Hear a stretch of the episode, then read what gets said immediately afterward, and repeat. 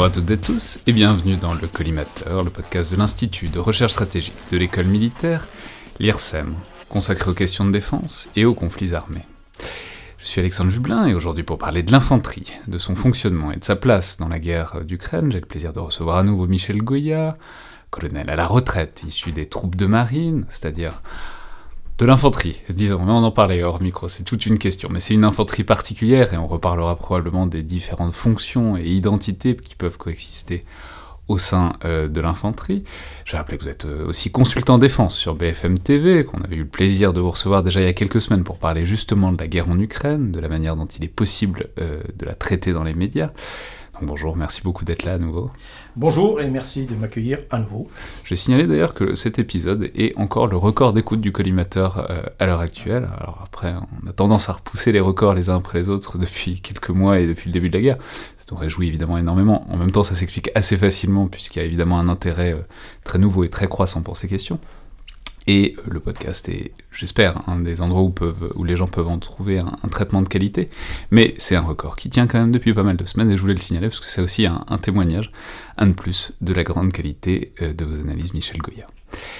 Je vais signaler aussi que c'est un épisode qui s'inscrit dans une série qu'on a intitulée euh, Les armes à l'épreuve de la guerre d'Ukraine, qui a pour but de faire une sorte de rétex à chaud, de retour d'expérience, donc euh, je jargonne moi aussi euh, d'un coup, et de voir ce que ce conflit si exceptionnel nous apprend en même temps sur la guerre contemporaine et sur ses différentes composantes.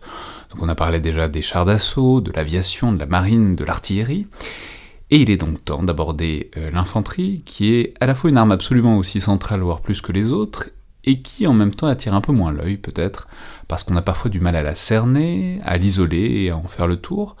Notamment, il me semble, parce qu'elle interagit très fortement avec ses autres armes. Si je me laissais aller à la métaphore, je dirais presque qu'elle peut avoir un rôle de tissu conjonctif qui entoure et qui fait la liaison entre euh, les grandes composantes euh, structurantes des armées, en plus de sa fonction propre et de ses rôles, euh, des rôles qui lui sont assignés. Alors justement, ça va être la première grande étape, Michel Goya, d'essayer de définir ce qu'est l'infanterie, parce que, bon, spontanément, on pense avoir une image très évidente et presque instinctive de, l'infanterie et des fantassins, c'est-à-dire c'est un soldat plus ou moins à pied ou véhiculé, avec son armement, peut-être parce qu'on a l'image aussi des deux guerres mondiales, puis d'ailleurs des guerres bien avant, où le fantassin pouvait être en quelque sorte le pion de base des différentes armées, et un outil aussi un peu à tout faire. Mais le fait est que euh, l'infanterie a beaucoup évolué dans son équipement et dans son organisation depuis la moitié du XXe siècle, et c'est ça, je crois, qu'il faut vraiment comprendre euh, pour commencer à saisir son rôle en Ukraine. Donc commençons par là. Qu'est-ce que c'est que l'infanterie, Michel Goya, et à quoi ça sert? Euh, c'est une bonne question. Bah, l'infanterie, c'est fondamentalement une arme de précision et de combat rapproché. Euh, c'est une arme euh, qui est destinée normalement à combattre euh, effectivement à quelques centaines de mètres. Bon, même si maintenant elle est dotée d'armes qui lui permettent de tirer à, plusieurs kilomètres, ce qui entretient le flou avec d'autres spécialités. Hein. Il, y a, forcément des superpositions qui posent forcément aussi un certain nombre de problèmes d'organisation. mais voilà, fondamentalement, euh, c'est euh, la troupe qui est composée de petits atomes et que chacun est un système d'armes à lui tout seul qui est destiné à qui est un petit stratège sur 300 mètres, on va dire 300, 400 mètres et qui voilà qui sert à généralement à occuper, reconnaître, attaquer, défendre le, terrain. Essentiellement, il est quand même souvent lié au terrain. Alors, euh, évidemment, pendant très longtemps, c'était l'arme principale. En fait, c'était dans, les forces terrestres, c'était le triptyque euh, infanterie, cavalerie euh, à cheval et, artillerie qui tirait sur à vue sur ce qu'elle voyait. Et puis, les choses se sont très largement différenciées avec la révolution militaire de, la révolution industrielle à partir du milieu du 19e siècle, avec une augmentation considérable de la puissance de feu qui a abouti à, bah, comment dire a troublé un peu ces, euh, distinctions, a abouti à une, diversification de l'infanterie dans sa composition, dans sa organisation. L'infanterie moderne, elle naît pratiquement pendant la Première Guerre mondiale enfin, prenez, les structures n'ont pas énormément évolué depuis 100 ans, on va, le dire comme ça. Prenez un chef de groupe de combat d'infanterie, c'était mon premier métier, de 1918, vous le téléportez aujourd'hui dans un régiment d'infanterie, il comprend à peu près comment ça fonctionne. Vous le téléportez 4 ans plus tôt, en 1914, avec un pantalon rouge et, et, un fusil Lebel, il, il comprend rien comprend plus rien. On n'est plus du tout dans, le même, euh, dans la même chose. Donc on a basculé à ce moment-là et on a devenu une vraie infanterie moderne on pourrait, qualifier d'infanterie industrielle. Et là-dessus, cette révolution militaire. Donc ça ressemble à quoi C'est quoi cette organisation nouvelle qui apparaît en 1918 Par exemple, je sais pas, en termes de groupe, en termes de. Bah, par exemple, en 1918 euh, naît euh, une innovation qui est absolument fondamentale, qui est le, groupe de combat. On y parlait, et notamment le chef de groupe. C'est-à-dire qu'on a une, une un changement de regard sur euh, certains individus, ces jeunes sergents, et on considère que ces gens-là peuvent prendre des décisions tactiques. C'est-à-dire qu'au lieu d'être simplement, comme c'était le cas euh, là, pour faire appliquer les ordres du lieutenant, donc au lieu de servir, de serrer les rangs, sergent, serrer, les rangs derrière, euh, eh bien on va le mettre devant, on va lui confier une cellule tactique qu'on va baptiser plus tard le groupe de combat, et on lui dit bah, voilà, toi tu es chef de ce groupe euh, et tu vas pouvoir, euh, voilà, tu prends des décisions dans, dans, un espace particulier assez réduit, mais il faut prendre des décisions. Au passage, ça résout un problème tactique vieux à l'époque de plus de 60 ans, quoi. C'est-à-dire que euh, au milieu du 19e siècle, quand on a un bon spectaculaire de la puissance de feu des armes, pour dire simplement, on passe d'une portée pratique du fusil de 100 mètres, on passe à 400 mètres en l'espace de quelques années, avec les fusils à âme rayée, c'est-à-dire que voilà, la, balle tourne à l'intérieur euh, du canon et est beaucoup plus précise sur une grande distance. Et d'un seul coup, il y a un problème, comment on fait pour parcourir 400 mètres? Euh, à Waterloo, 100 euh, mètres de distance, euh, on tire une fois, ça fait beaucoup de fumée, hop, et on a le temps, avant de pouvoir recharger, on a le temps d'aller au contact, d'aller monter à l'assaut sur, sur l'ennemi. 400 mètres, c'est beaucoup plus compliqué. Et donc, pendant des dizaines d'années, les, grands esprits vont se poser la question comment on fait pour franchir ces fameux 400 mètres? Donc, certains disent, vont dire, bon, on va faire en courant. ça donnait naissance aux bersagliers italiens qui défilent en courant, ça donnait naissance aussi aux pas chasseurs je crois, qui est plus rapide. Euh, les, chasseurs euh, à pied euh, défilent plus vite, etc. Puis bon, on s'est aperçu que même en courant vite, c'était pas suffisant. et donc, en gros, il y avait deux, deux, deux écoles, celle qui disait, ben, il faut disperser. Voilà, pour pouvoir se déplacer, ben, on va disperser, on va diluer les dispositifs. Si on y va trop groupé, on se fait massacrer. mais on s'aperçoit que ben, en diluant des dispositifs, les hommes échappent au commandement du, lieutenant, on va dire, du chef de, euh, section, voire capitaine à ce moment-là plutôt. Euh, et, euh, au bout d'un moment, bah, ça n'avance plus. Donc ça ne marche pas. et puis d'autres disent, bah, c'est pas compliqué, tant pis, on, on, reste groupé et on fonce comme à Solferino, euh, la bataille de Solferino, où ça a fonctionné. Euh, alors c'est, peut-être meurtrier, mais au bout du compte, on arrive sur, le, euh, sur l'ennemi, et là, il se passe quelque chose. Quoi.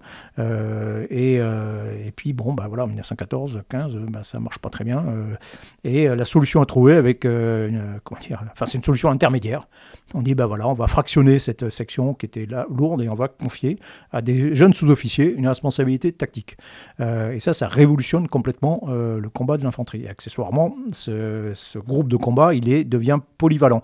1914, vous avez des gens qui sont uniquement équipés de fusils, euh, les Français, hein, fusil Lebel, avec une baïonnette. C'est ça le fantassin.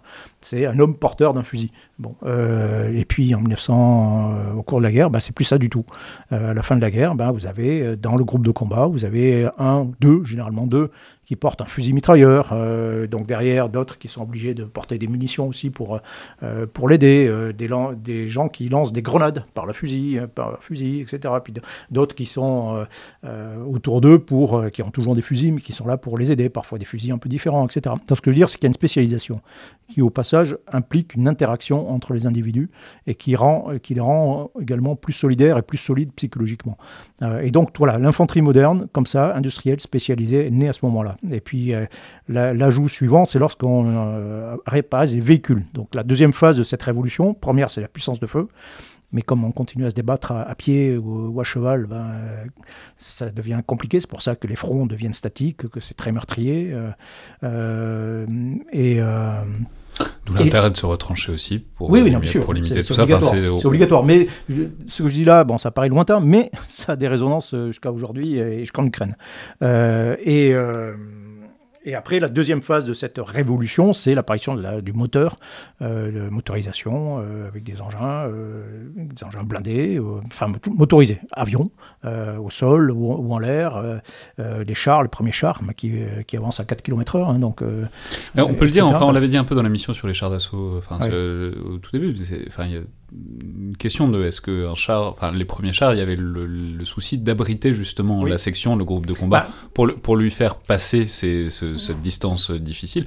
Et il y a toujours une ambiguïté de est-ce que c'est le descendant de la cavalerie ou est-ce que c'est ah bah, une progrès ça c'est euh, comment dire au départ, au départ, le premier projet du, du colonel Estienne, l'inventeur des chars français, c'est de faire une casemate blindée pour transporter des soldats. Puis bon, euh, s'aperçoit que c'est plus compliqué et il préfère avoir un système d'armes, euh, enfin un porteur de canon. Quoi. Donc c'est un engin blindé avec des chenilles qui porte une arme euh, et qui va servir un peu de fer de lance à l'infanterie qui, est qui est derrière. Comme la cavalerie pouvait l'être à une époque éventuellement. oui, à part que la cavalerie elle est plus vite que les hommes à pied. Alors que là, le char va, on commande en 1917, on commande les chars à pied. Hein. Donc le capitaine est derrière les chars et il donne des coups de, des coups de bâton derrière pour indiquer les, directions à suivre. Euh, euh, et, donc les fantassins sont, à pied. Euh, mais ce qui est, oui, ce qui est intéressant, c'est qu'après la, guerre, on voit apparaître deux. alors là, je suis en train de parler des chars, mais je vais revenir à l'infanterie. Mais on voit apparaître deux, deux philosophies d'une certaine façon. Donc soit des chars très cuirassés. et, qui servent pour accompagner justement l'infanterie, euh, et puis la cavalerie qui se dit, tiens, avec ces engins, euh, bah, je peux faire les choses. en gros, je peux faire la même chose, mais avec des moyens nouveaux à la place des chevaux. Euh, donc les automitrailleuses d'abord, puis après c'est des, blindés légers. Mais le problème, pendant longtemps, on a un peu de mal à concilier gros canon et, et vitesse, on va dire, et, mobilité. et voilà. Et donc ça donne naissance aux divisions en France légères mécaniques qui sont des divisions de cavalerie, qui font des missions de cavalerie, mais avec des engins motorisés, euh, et les divisions cuirassées, euh, qui sont euh, là pour faire du choc, qui ont peu de rayons d'action, on va dire, mais qui sont extrêmement puissantes. et, mais dans les deux cas, bah, il y a des chars, mais on s'aperçoit que le char tout seul, bah, très vite, euh, enfin, il y a plein d'anticorps qui se, qui se sécrètent euh, tout autour de lui, euh, dès le début, hein, dès 1917, hein, les canons, les canons de campagne, les, fusils anti-chars, les canons anti-chars, les mines, les trucs, enfin, beaucoup, après la, Première Guerre mondiale, il y a beaucoup de canons anti-chars qui se, mettent en place directement, etc. Et puis on peut, on, peut, continuer jusqu'à aujourd'hui, les missiles, les canons sans recul, les charges creuses, les lance-roquettes, les, les missiles anti-chars, direct, tir oubli, guidé, piloté, etc. Et à chaque fois, bah, euh, donc un char c'est puissant, mais tout seul ça va pas très loin, ou en tout cas pas face à un ennemi. Et il a beaucoup d'ennemis. Euh, il y a beaucoup d'ennemis qui euh, essaient d'utiliser ces failles. Et donc, voilà. Donc, à chaque fois, alors d'abord, au point de vue des chars, on a abouti une sorte de, de compromis avec le char de bataille, qui est à la fois, à la fin de la Seconde Guerre mondiale, qui est à la fois euh, puissant, euh, euh, enfin bien protégé, bien armé, et qui résiste un peu à tout. Et après, ben, à côté, on invente l'infanterie. Alors, les, cavaliers appelaient ça des dragons portés, évidemment. Les, dans l'infanterie, on appelait ça plutôt des chasseurs. des chasseurs, enfin chasseurs à pied portés, mais dans tous les cas, c'est l'invention d'une infanterie spécifique également sous blindage, qui est destiné à suivre ou précéder ou accompagner euh, les chars de bataille euh, dans leur combat et à les aider. Donc c'est un travail complémentaire. Les chars, ils sont un peu le fer de lance. Euh, et puis après, bah, derrière, il y a aussi l'artillerie qui suit, qui est également, qu'on met également sous chenille, sous blindage pour pouvoir suivre les, chars. Et voilà, il y a entre les deux, bah, moi, je parlais de texture, moi j'appelle ça de l'huile. Dans, une division blindée, voilà, cette infanterie, elle, met de l'huile dans toute la, la y a, dès qu'il y a un problème, ben, on envoie des fantassins. Dès qu'il y a un, endroit suspect euh, ou euh, un village ou quelque chose comme ça où, euh, les chars seraient un peu encombrés, ben, on envoie des fantassins. sans pareil. Et puis, des trucs très simples, hein. que fait-on des prisonniers par exemple? Bon, ben, une unité de char ne peut pas s'occuper des prisonniers. Donc ce sont les fantassins qui, euh, qui vont prendre en compte tout, tout, ce genre de missions, plein de missions, la protection, etc., euh, etc.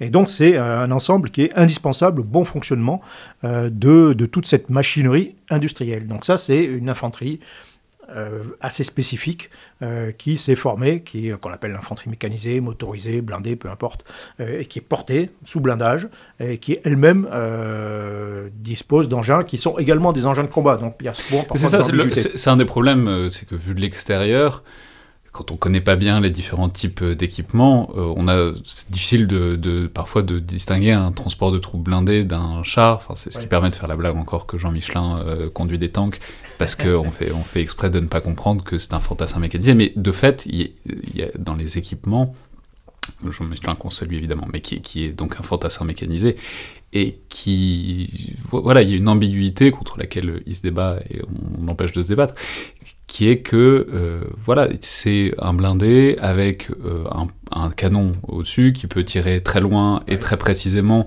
qui a parfois des chenilles et parfois des roues.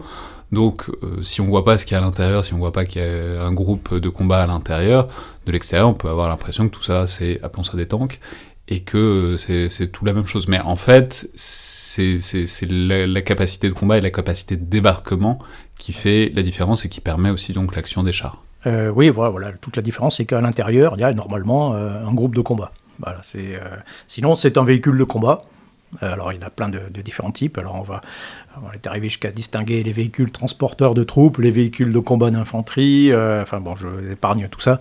Euh, en gros, voilà, c'est un véhicule blindé. Ça, c'est le premier euh, à, à, chenille ou à roue. Mais toujours le principe, c'est toujours d'accompagner les chars de bataille. Donc, il faut qu'il soit au moins aussi tout terrain, qu'il soit aussi rapide, qu'il soit aussi tout terrain, qu'il ait la même allonge, etc. Mais cela dit, ça leur donne une capacité supplémentaire et qui est radicale, c'est qu'ils ont des tourelles dessus et qui peuvent donc tirer très loin. C'est, je veux dire, c'est pas seulement l'huile dans les rouages, c'est pas seulement ce qui ah déblaye le terrain tout autour, ça a une vraie capacité offensive, même face à ben, des objectifs assez. Avec un canon, un canon mitrailleur, vous tirez jusqu'à un anti-char jusqu'à 1000 mètres euh, à peu près euh, efficacement, et puis autrement en, anti-personnel, vous pouvez tirer jusqu'à 2000 mètres, euh, parfois plus même. non, non, c'est de vrais engins de combat qui sont complémentaires hein, entre le, canon de, de 120, 220 mm d'un char de bataille, ben, le canon mitrailleur, il a d'autres effets inverses. C'est moins puissant, mais il envoie de la mitraille, etc. Enfin, l'idée étant toujours d'avoir quelque chose de complémentaire. Euh, et euh, avec cette difficulté que l'on a pour l'infanterie mécanisée, euh, c'est que, bah, d'accord, il faut qu'elle suive le char, etc. Mais le char, il est très blindé, il est très protégé. c'est pour ça que c'est pour ça qu'on la voit souvent en avant. Hein. un char, il est mobile non seulement par sa motorisation, mais parce qu'il est protégé, donc il peut avancer. Mais donc, il faut que les fantassins suivent derrière et puissent évoluer dans le même espace, on va dire, de bataille, dans le même espace de feu et de danger. Or, souvent, et très souvent même, euh, les véhicules des, euh, des fantassins sont beaucoup moins protégés, euh, ce qui pose un certain nombre de problèmes, évidemment.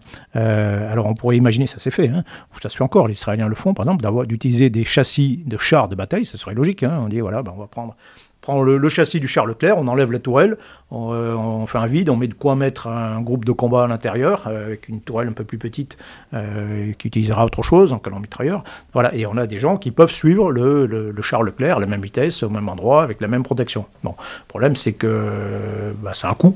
c'est un coût, ça demande beaucoup de moyens. c'est peut-être pas tout à fait la même mobilité aussi, hein, avec des chars de 60 tonnes, on fait pas la même chose qu'avec des des, véhicules de combat d'infanterie de, 30 tonnes, par exemple, de 20-30 tonnes même, etc., euh, etc. Donc ça pose des tas de problèmes euh, qu'on n'a pas forcément toujours résolus. Euh, comment, sous le feu, on arrive à, concilier des, des, gars qui, au bout d'un moment, doivent débarquer. Soit ils restent à l'intérieur du véhicule et c'est très déplaisant euh, de rester à l'intérieur d'un véhicule tout-terrain euh, alors qu'on vous tire dessus de tous les côtés. Et soit vous le faites débarquer et là vous êtes aussi, c'est aussi très déplaisant généralement parce que vous êtes dans un environnement très meurtrier. Mais ça dure moins longtemps. Euh, mais alors justement, donc là on parle de l'infanterie mécanisée.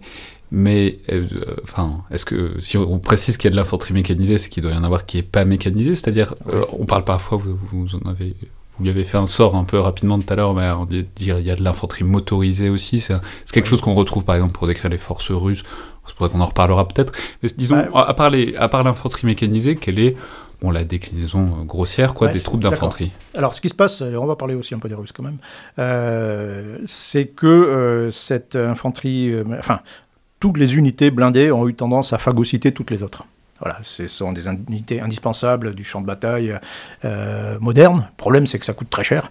Euh, un char de bataille, il augmente de 10% par an. son, prix d'achat en moyenne. Hein, bon. Et pour tous les autres véhicules qui composent une division blindée, on va dire appeler ça comme ça, une division mécanisée, c'est à peu près la même chose. Donc ça devient très très très cher. Et donc comme on considère que c'est indispensable, bah, on, on sacrifie un peu les autres. Et donc vous avez une armée comme l'armée russe par exemple, qui est une armée entièrement. Alors motorisée, eux ils appellent ça motorisé. Bon, enfin c'est une armée blindée voilà, qui est blindé, euh, véhiculé, euh, avec uniquement sous blindage. Y compris d'ailleurs les unités qu'on pourrait qualifier de légères, enfin les unités parachutistes ou les unités d'assaut par air, elles sont également, elles ont également des chars de bataille, elles sont également sous blindage, etc., etc. Tout le monde, tout le monde dans l'armée russe, à l'exception peut-être parfois même un peu des vraiment des. Il parachute, le, il parachute le véhicule blindé avec. Oui, oui, oui, bien sûr. Non, non. Alors, c'est des véhicules plus petits.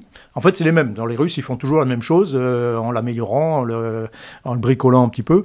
Euh, et donc, ils ont des véhicules, euh, leurs parachutistes ont des véhicules blindés, petits, de, la gamme BMD, pour, simplifier. Et, voilà. Et, donc, ils peuvent les larguer, ils peuvent surtout les, transporter, les aérotransporter. c'est conçu pour ça, quoi. Bon. mais ils peuvent faire sans aussi. Hein. Ça, c'est un peu la, la, particularité. Mais ce que je veux dire, c'est que leur armée est entièrement blindé. Euh, on a, euh, c'est pas forcément partout, euh, enfin, je veux dire, même maintenant dans l'armée française, toutes nos unités sont, sont également, unités d'infanterie sont également blindées. Alors il y a d'autres spécialités que cette infanterie mécanisée ou motorisée, en fait, bon, distinction n'a pas, pas beaucoup de sens en réalité, hein, c'était tout le monde sous blindage. mais vous avez, par exemple, une autre infanterie qui était spécialisée dans un milieu particulier, qui est par exemple l'infanterie alpine. Euh, les chasseurs alpins. On considère, quand il y a un milieu qui est très spécifique, euh, on crée une infanterie euh, pour s'adapter à ce milieu. Bon, donc on peut avoir de l'infanterie de jungle, on peut avoir... Et, donc les chasseurs alpins, ils n'ont pas de blindés? Bah, Maintenant, oui. voilà. Ben oui, non, mais le problème, c'est que, oui, ou les parachutistes, les unités parachutistes aussi. bon, ben, et puis finalement, au bout d'un moment, on se dit que ce serait bien au moins qu'ils puissent en avoir s'ils en ont besoin. Quoi. Euh, oui, oui, bien sûr. C'est-à-dire que très concrètement, ok, sauter en parachute, c'est bien. Euh, euh, ok, une fois qu'on est en bas, bah, on est un peu léger quand même. C'est un peu tout ça, toute la difficulté de l'infanterie, enfin parachutée ou aéroportée. C'est pour ça que les Russes ont mis l'accent pour que les, gars qui soient au sol soient le plus vite possible motorisés et blindé. Euh, nous, on a mis un peu plus de temps euh, à admettre cette révolution, euh, mais il est, ne serait-ce d'ailleurs que parce que pour être engagé en opération extérieure, parachutiste, alpin ou autre, bah, il fallait être dans des véhicules blindés. Donc, pour le dire simplement, toute notre infanterie est euh, et blindé d'une certaine façon. Et blindé euh, ou blindable, euh, au moins, en, cas de besoin Non, c'est plutôt l'inverse en fait. Elle est d'abord blindée et parmi certains, bah, peuvent, certains peuvent sauter en parachute. on avait créé une infanterie aéromobile aussi qui était pas mal. bon, maintenant c'est terminé, mais voilà, les chasseurs alpins, bah, ils peuvent crapahuter à pied dans le milieu difficile, en montagne, mais ils peuvent aussi combattre en, véhicule, l'avant blindé ou, ou autre, comme les autres fantassins alors justement, si on reste une seconde sur ces différentes identités, on va arriver au conflit, mais c'est important, je crois, de, comprendre ces philosophies, parce que vraiment, c'est, sinon on, on comprend pas bien quels sont les, enjeux de, l'infanterie dans un combat de haute intensité. Euh, et par exemple, euh, quelque chose qui vous tient à cœur, mais les troupes de marine, euh, qui ont fêté leurs 400 ans, je crois, cette année? oui, qui fêtent leurs 400 ans cette année, oui, effectivement. Donc, vous êtes issu des troupes de marine. Exactement c'est blindé. Enfin, oui, on a compris que non, mais les, troupes de marine, les, chasseurs, comment est-ce que ça coexiste Tout ça, c'est de l'infanterie, mais en même temps. Non, il n'y a pas que de l'infanterie dans, dans, les troupes de marine. Il y a aussi des blindés de marine qu'il faut surtout pas appeler cavaliers. Euh, et euh, non, mais ça devient compliqué. Oui, oui, non, mais c'est très compliqué en fait. non, mais d'autant que, pas... que c'est important parce que derrière toutes ces révélations, il y a une histoire et on sait que les ah, militaires sont très attachés à leur histoire et à leur identité qui en découle. Donc, donc, faut pas. On fait, on fait un petit un petit historique, alors très bref. Euh, non, les troupes de marine, comme l'on l'indique, sont au départ, comme les Marines, comme les Américains, comme les Royal Marines, sont euh, l'armée de la marine. Donc des gars qui sont sur les bateaux, qui combattent parfois euh, d'un bateau à l'autre, hein, ou surtout sont destinés à débarquer et à mener le combat à terre. Bon. et dans la particularité française, c'est que en 1900, on a l'armée de terre a récupéré toutes ces troupes de marine pour en faire l'armée coloniale. Bon. Euh, et donc c'était une armée qui était destinée, comme son nom l'indique, à euh, essentiellement à défendre les colonies, parce qu'on ne voulait pas engager de conscrits euh, à, l'étranger. enfin au loin en tout cas, pardon. et donc, ben, on a utilisé des locaux et, voilà, et des locaux et des soldats professionnels, tout ça a formé l'armée coloniale, les régiments tirailleurs sénégalais, etc., etc. Et, et, bien évidemment que lorsque les colonies ont disparu, bah, la coloniale, elle, n'a pas disparu, mais a retrouvé son nom d'origine, euh, des troupes de marine, euh, mais tout en restant dans l'armée de terre et en conservant des structures euh, de spécialité de l'armée de terre. donc, donc, dans les troupes de marine, vous, avez, bah, vous avez des régiments d'infanterie, qui sont des régiments d'infanterie blindés, enfin, qui sont taillés, organisés comme les autres régiments d'infanterie euh, motorisés, euh, enfin blindés, on va dire. Euh, et, mais vous avez des régiments de parachutistes, de troupes de marine, qui sont organisés comme les autres régiments parachutistes, etc. Vous avez des régiments blindés. Il n'y a pas de lourd, mais vous avez des régiments blindés, légers, qui sont organisés comme les autres. donc il y a certaines spécificités un peu dans, dans pas, forcément dans l'emploi tactique, hein, qui est exactement le même, mais euh, dans, le, dans, dans, le service qui est fait. Euh, les gens, les troupes de marine sont destinés à servir outre-mer, plus particulièrement. Voilà. Mais on ne va pas aller plus loin, mais euh, c'est, on va dire, c'est plutôt surtout une appellation qu'une réalité tactique. Voilà, c'est comme la Légion étrangère. La Légion étrangère, c'est régiment, euh, régiment d'infanterie, euh, régiment étranger d'infanterie. Ben, ce sont des régiments d'infanterie euh, organisés comme les autres, comme les autres régiments d'infanterie français du, même type.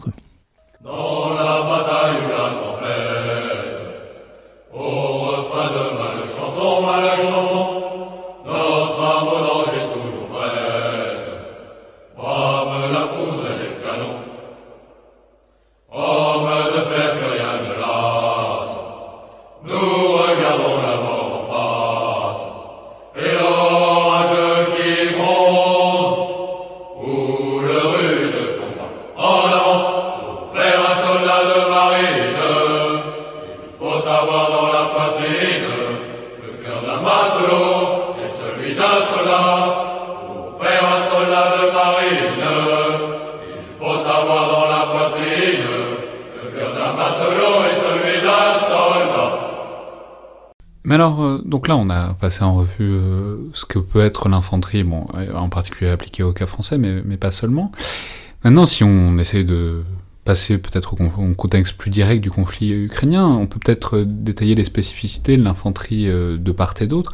Notamment, en premier lieu, il y a un élément dont on a beaucoup parlé, de manière parfois un peu vague, c'est le BTG, russe, euh, le bataillon tactical group, dont on a parfois dit que c'était une force et souvent une faiblesse euh, de l'armée russe. Donc, euh, qu'est-ce que c'est que cette structure chez les Russes? D'où est-ce qu'elle sort et qu'est-ce qu'elle a de spécial? Alors, ce qu'on appelle BTG ou le groupement tactique, ça veut dire battle group, mais en français groupement tactique, ou si on va être complet, groupement tactique interarmes pour avoir l'équivalent un peu. Euh, alors c'est c'est un concept russe qui date d'une dizaine d'années et qui, voilà, c'est un mode d'organisation qui consiste à associer en réalité un bataillon d'infanterie blindée avec un bataillon d'artillerie. On va le dire comme ça. et donc on associe les deux et on fait une unité particulière qu'on appelle le groupement tactique qui fait entre, euh, entre 700 et 900 hommes, en théorie, qui naît. Alors, il faut, parler un peu des structures russes, parce que c'est. Il faut, comprendre. Euh, c'est. Euh, ça tombe bien, on est là pour ça, on a le temps pour ça. Et c'est un vrai problème d'ailleurs. On va parler, parler de l'armée de terre russe, et puis après, on va revenir au groupement tactique. le problème de l'armée de terre russe, c'est que d'abord, elle est coincée entre plein d'autres armées. C'est l'armée russe. enfin, la Russie se veut une grande puissance militaire, euh, dépense beaucoup d'argent pour ça. Alors, officiellement, aux alentours de 60-65 euh, milliards, milliards d'euros, c'est-à-dire en gros 50% de plus que nous, mais en réalité beaucoup plus, peut-être 150, 160 euh, en prenant tout. Mais notamment parce qu'il y a des avantages aussi euh, par le roue, par le fait que c'est un système industriel intégré. Bref, on peut pas calculer les dépenses dans un Mais Russie comme pour, ici. Pour donner un ordre de comparaison, c'est comme si, euh, par rapport à nous, c'est comme si la Russie dépensait 150, à peu près 150 milliards d'euros de, dépenses militaires.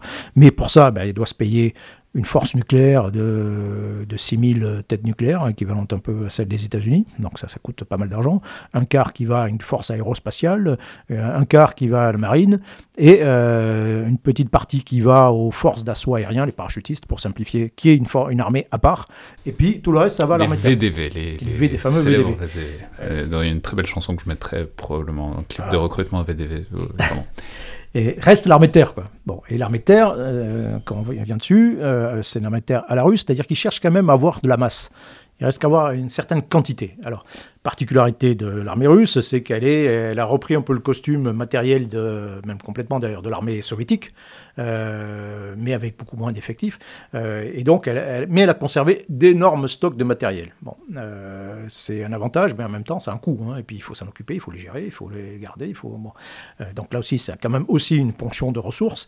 Et en même temps, comme je disais, ils veulent avoir pas mal d'unités de, combat. ils veulent former pas mal de, fameux BTG, des, groupements tactiques. En former. février, il devait en avoir 168 au total. Bon, quelque chose comme ça. Et euh, mais problème, euh, la Russie, c'est plus, euh, c'est plus l'Union soviétique, des masses humaines, des vagues. non, c'est terminé ça. Hein. La Russie est beaucoup moins peuplée que le Pakistan, il hein, faut quand même le rappeler. Et, et, en fait, le potentiel humain est relativement faible. Et comme ils veulent se ils ont voulu se professionnaliser complètement avec des, une armée relativement importante. Bah, ils ont été coincés, c'est-à-dire que euh, et puis c'était pas super attractif quand même le métier militaire en Russie. Euh, et, euh, et, donc, veut dire concrètement, il manque de volontaires, il manque de professionnels. et donc, ils ont conservé la conscription. et ils ont conservé la conscription pour compléter ces effectifs manquants. Problème, c'est que engagement en guerre, pas de conscrits. sauf si la guerre est déclarée, que se fait, si le sol national est attaqué, etc.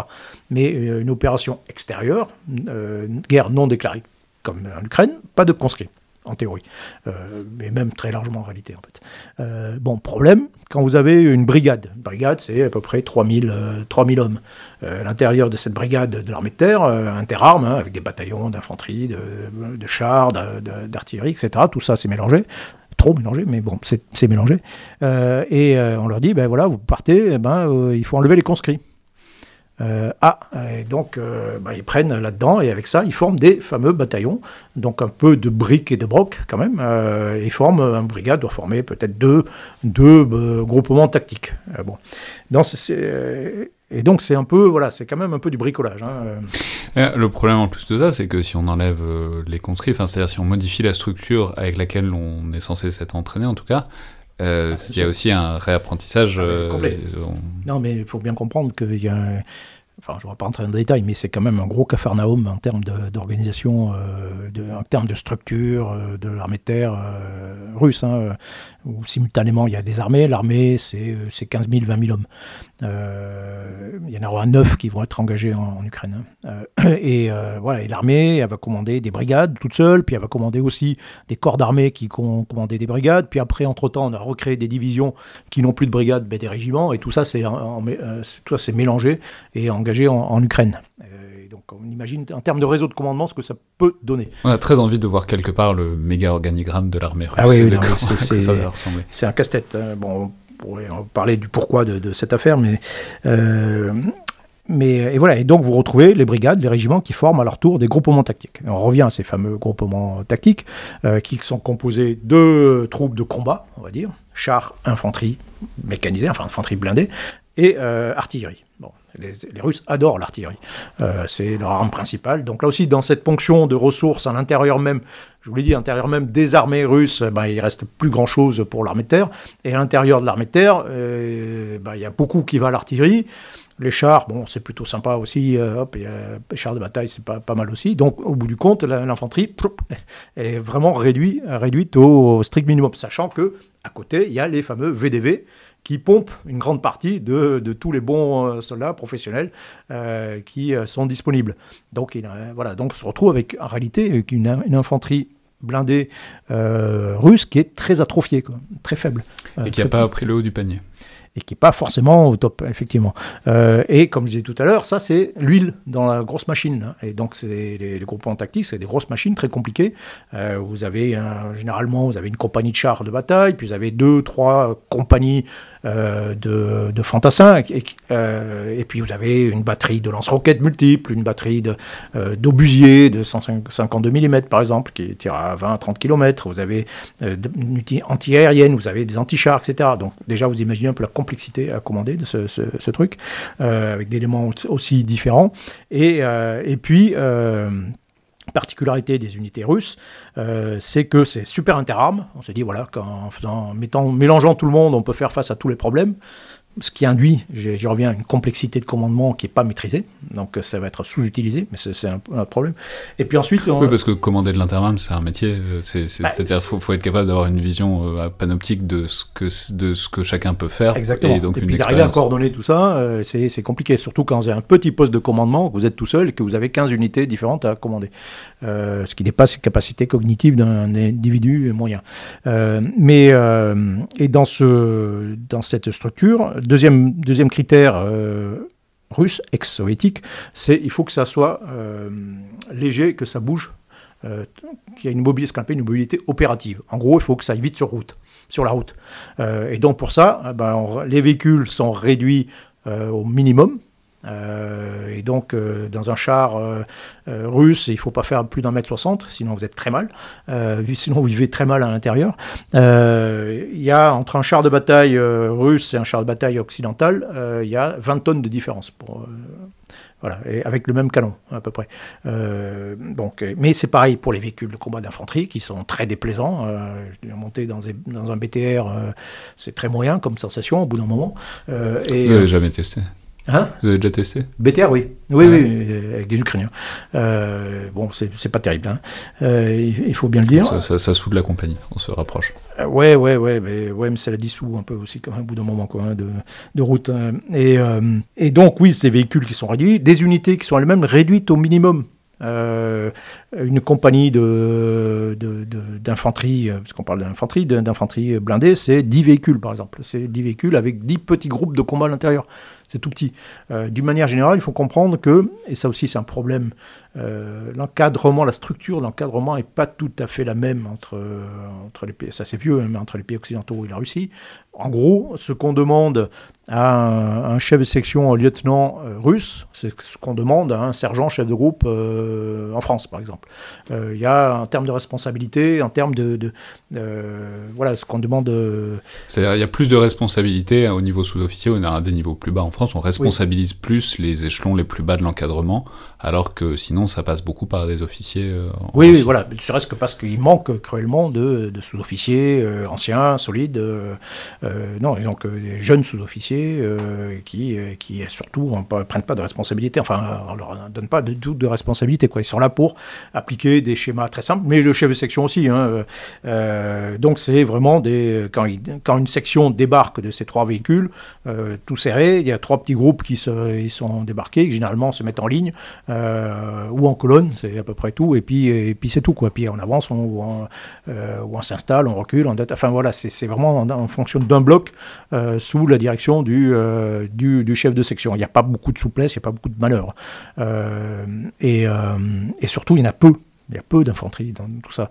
vous avez... il y a beaucoup de ressources pour l'artillerie, pour les chars, etc. Oui, voilà. Donc, dans ce fameux groupement tactique, ben, vous avez peut-être euh, trois sections, vous avez peut-être six sections d'infanterie, euh, six, neuf sections, grand maximum neuf sections pour quelque chose qui, euh, qui fait 800, 900 hommes, et donc il faut faire des missions de reconnaissance, parce que j'y reviens, hein. il faut protéger, protéger les batteries par exemple, d'attaque, il faut protéger, quand on attaque dans une direction, il faut peut-être essayer voilà, de s'installer en défensif dans l'autre, en fait je dis ça, ils ne font jamais parce qu'ils n'ont pas les moyens, etc. Donc toute cette huile pour euh, la machine, bah, elle manque. Elle manque. Euh, sans compter que tout, comme tout est calculé au plus juste, euh, il y a un véhicule qui tombe en panne, ce qui arrive souvent, hein, il, roule quand même sur des véhicules qui ont 40 ans âge. de moyenne d'âge. Bah, qu'est-ce qu'on fait des gens à l'intérieur On ne peut pas les mettre ailleurs, tout est super serré, bon, etc. Donc on les laisse en arrière, enfin c'est rapidement une unité russe, dès qu'il commence à y avoir des pertes, ça, la Chine s'enraye très vite. Voilà. Et accessoirement, la logistique, c'est bien d'avoir des véhicules petits par certains aspects, hein, c'est des, des, cibles un peu moins importantes. Mais on transporte beaucoup moins de choses, alors des hommes, mais aussi par exemple beaucoup moins de munitions, beaucoup moins de, de vivres, des choses comme ça. Donc la logistique, elle est, très tendue. et donc il faut que derrière, il faut que ça suive, que ça suive en camion, et plus, et c'est là où il y a un paradoxe, c'est-à-dire qu'on recherche la mobilité opérative, on recherche aller à plus de 10-20 km, 10, 20 km par jour euh, foncer à l'intérieur de dispositifs ennemis, euh, mais euh, derrière, ça suit, ça a beaucoup de mal à suivre, parce qu'il faut des camions pour le coup, qui ne sont pas forcément tout terrain, et puis comme ce sont des unités qui sont très lourdes, leur base arrière, c'est vraiment, ça tout passe par les voies ferrées, et dès qu'on sort, on descend de la voie ferrée et de la gare, et qu'on s'enfonce dans le territoire, ben, ça devient de plus en plus compliqué, ça passe par des camions, camions doivent porter, il y a beaucoup d'artillerie, donc beaucoup d'artillerie, beaucoup d'obus, et ça c'est très très lourd, ça, prend, ça pèse énormément dans la logique beaucoup de véhicules, beaucoup de carburant aussi. les obus, on ne mesure pas, mais je ne sais plus, c'était Joseph Arentin qui disait que c'était en Irak, c'était une proportion mais délirante, c'est pas la moitié des flux logistiques, mais ah c'est pas loin. quoi. C'est c'est énorme. Que, obus plus carburant, c'est 80 à 90% de la logistique. Euh, le reste, les petites munitions euh, pour vos Kalachnikov ou, euh, ou la nourriture, c'est tout petit. Quoi, hein. La moitié, c'est très les obus. la moitié dans une armée russe, la moitié camion, ça va apporter les les, roquettes pour les lance-roquettes multiples à peu près. Quoi. Donc l'artillerie c'est bien, ça a plein d'avantages, mais ça, ça, fonctionne. Mais ce que je veux dire, c'est que ces unités qui sont censées être très mobiles, ben, au bout d'un moment, d'abord elles s'enrayent très vite. Dès que ça, ça, coince un peu, dès qu'il y a des pertes, dès que ça, ça, casse, et puis de tous les 3 ou 4 jours, bah, c'est obligé de s'arrêter parce qu'il n'y a plus rien. Quoi. donc ça, c'est très compliqué. Et, mais les Russes n'ont que ça. C'est ça qu'il faut bien comprendre. À part les fameux VDV, les, unités euh, euh, qu'ils ont utilisées au début, euh, pour, notamment pour lancer un raid aéromobile pour s'emparer de, l'aéroport de Gostomel au nord de Kiev, un truc assez audacieux, hein, mais qui n'a bon, pas marché. Et depuis, ils sont utilisés comme de l'infanterie normale, quoi, y compris avec leurs véhicules légers, etc.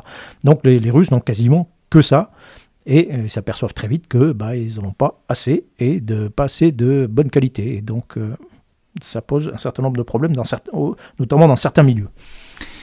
Alors, euh, de l'autre côté, il faut peut-être dire un mot de l'infanterie ukrainienne. Donc, dans quelle mesure est-ce qu'elle est différentes ou semblables. Enfin, on sait que pour plein de trucs, euh, l'armée ukrainienne est un peu est issue de la grande armée soviétique, donc il y, a aussi forcément des similarités dans l'organisation, etc. En même temps, ça fait 8 ans qu'ils sont en guerre et que probablement ils se sont adaptés, ils ont pris leurs propres particularités depuis, depuis 30 euh, ans et, la chute de l'URSS. Donc euh, voilà, en face, qu'est-ce qu'il y a?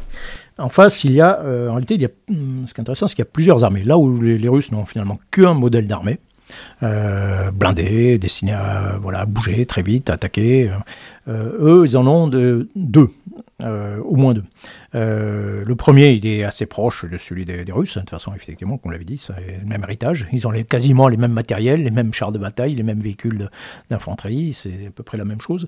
Donc ils ont constitué des unités un peu, un peu différentes, ils n'ont pas les groupements tactiques, par exemple, ils ont les choses un peu plus simples, un peu plus classiques, des bataillons, des bataillons d'infanterie, alors qui sont aussi un peu interarmes hein, dedans, mais euh, toujours un peu de, un peu de chars. Deux, trois canons, 4-5 chars pour faire... Ouais, c'est surtout infanterie, chars. Après, eux, par contre, mélangent pas trop avec euh, enfin l'artillerie un peu à part ce qui fonctionne mieux à mon, sens. Hein. Euh, mais, euh, mais bon, en gros, voilà, c'est pas très différent. ce qui est différent, alors, c'est souvent ce qui est invisible. Les, les, Ukrainiens ont fait beaucoup d'efforts, eux, de formation, d'instruction, et notamment pour se créer des, des sous-officiers. Euh, donc avec l'aide des Américains en particulier, hein, ils, ont, ils, ont, voilà, ils ont mis beaucoup de gens en, formation, en instruction, ils ont essayé de se constituer un corps de sous-officiers autonomes, ils ont essayé de décentraliser un peu. Euh, les innovations sont à la fois, je dire, sociales, sociologiques et culturelles. Alors justement, parlons-en peut-être un peu, parce que c'est un truc qu'on dit souvent, c'est un truc dont on parlait avec Ryan Nandali encore il n'y a pas si longtemps sur l'artillerie. Qu'est-ce que ça fait de différent d'avoir plus de sous-officiers, puisqu'on dit beaucoup que c'est une des faiblesses de l'armée russe de ne pas en avoir. Ça vous parle forcément, puisque je peux rappeler que vous étiez à la base sous-officier avant de, de, de, de, migrer vers officier, donc vous, voilà. vous en avez une connaissance, disons, intime. Qu'est-ce que ça fait de d'augmenter la proportion de sous-officiers et leurs compétences aussi, j'imagine, dans, dans une Bah, armée? ça, fait, ça apporte énormément de choses. Ça apporte d'abord de la souplesse tactique. C'est un peu ce que je disais tout à l'heure, hein, quand on a inventé le chef de groupe, on dit voilà, bah, tu as une responsabilité tactique, tu assures des missions comme un officier. Euh, voilà, ce que quand bah, vous n'avez pas de sous-officiers bien formés, bah, c'est compliqué à faire. Donc euh, les sous-officiers russes sont quand même surtout des exécutants, mais je veux dire même leurs officiers en réalité, hein, qui sont euh, formés quand même au moins jusqu'à un certain échelon à l'obéissance. hein. Leur mission, leur qualité première, c'est d'obéir à l'ordre donné euh, et à appliquer des schémas précis, à savoir quel schéma appliquer sur euh, l'ordre donné. C'est à peu près tout ce qu'on leur demande. Bon, Euh, là, c'est, euh, on n'est pas dans ce cas de figure et on a quelque chose de beaucoup plus souple et avec, au bout du compte, des sergents ou même les chefs de section qui sont sous-officiers aussi hein, chez nous, ce qui est pas, ce qui est quasiment pas le cas dans, dans, dans l'armée russe.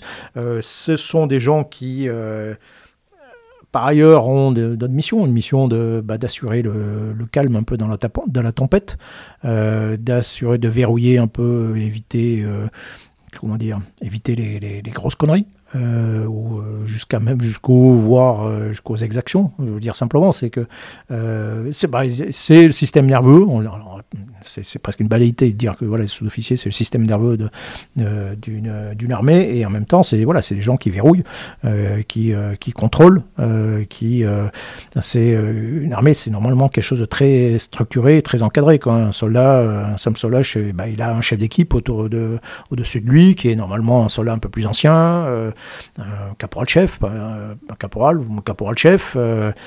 Chose qui existe très peu là aussi dans, l'armée russe. hein. Euh, euh, puis au-dessus, effectivement, vous avez un chef de groupe euh, qui peut être un caporal-chef, un sergent, etc. Donc c'est très structuré, très encadré, en- avec des gens dont, qui sont plus anciens, plus mûrs. Alors, mûr dans l'armée, c'est à partir de 25 ans, quoi, hein. À peu près, à partir vous avez quelques années quand même de, service. Mais, c'est fondamental, hein, des armées qui n'ont pas ça. Euh, même l'armée américaine, c'est une armée où il y a beaucoup de turnover et euh, du mal à trouver des. Justement, c'est intéressant parce que l'armée américaine, on sait que c'est une armée où traditionnellement les sous-officiers sont très importants. Enfin, Oui. il y a toute une littérature et même des films, etc., sur le cliché de l'officier incompétent par rapport au sous-officier qui est le, le sel de la terre et qui tient le groupe et qui tient, qui, qui tient l'unité. Et on voit la différence entre ce modèle-là, un modèle intermédiaire un peu comme la France peut-être, et euh, à l'inverse, le modèle russe tel que vous nous l'écrivez, où c'est encore un peu oublié, quoi, un peu chanté. Oui, oui, c'est vrai. C'est exactement ça. L'armée américaine est en fait une tradition britannique avec un corps de sous-officiers vraiment à part. Euh, dans euh, les sous-officiers, par exemple, euh, dans l'armée américaine, sont notés, leur notation annuelle, individuelle, par d'autres sous-officiers. Ils sont, leur carrière est gérée par d'autres sous-officiers. Il y a une hiérarchie spécifique de sous-officiers, c'est un corps à part. En France, non, c'est un peu, les choses sont un peu mélangées. Beaucoup de sous-officiers peuvent devenir officiers. Comme moi par exemple. hein, bon. Aux États-Unis, c'est plus compliqué, par exemple. On reste sous-officier. Bon, ce qui a, peut avoir aussi d'autres avantages, hein, euh, par ailleurs. Ou dans, l'armée britannique, voilà, on reste euh, sous-officier. Bon. Euh, donc c'est vraiment une structure. Mais la, différence qu'il y a, c'est que par exemple, moi j'ai travaillé avec le, le- corps des Marines, par exemple, c'est de tomber sur des soldats qui étaient souvent jeunes, avec beaucoup de turnover, on fait des carrières relativement courtes, et donc, ça permet difficilement de sécréter, euh, des, plus difficilement de sécréter des sous-officiers anciens qui vont rester, qui vont devenir, euh, voilà, ces fameux euh, sous-off anciens. euh, Parce qu'il faut dire, voilà, de- derrière le cliché du sergent-chef, euh, enfin bon, mais voilà, qui est, qui est rempli, enfin, suffit de penser à Full Metal Jacket ou n'importe quoi, Ouais. c'est-à-dire l'espèce de, de maton, enfin, de, de corps disciplinaire, il y a aussi derrière un savoir-faire institutionnel que, que, que ce corps-là est chargé de transmettre.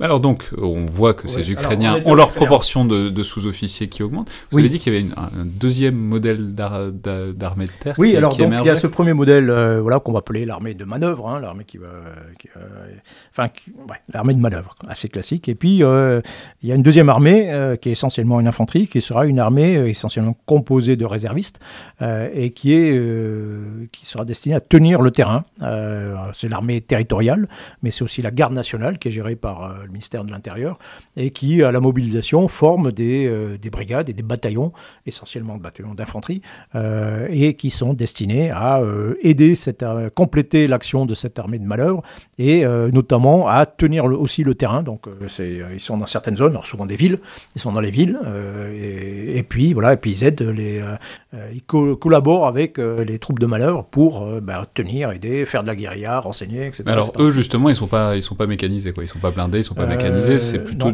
c'est plutôt de, de, ces petits pions tactiques qui sont l'image d'épinal de, de l'infanterie. c'est voilà, c'est c'est plutôt de l'infanterie légère.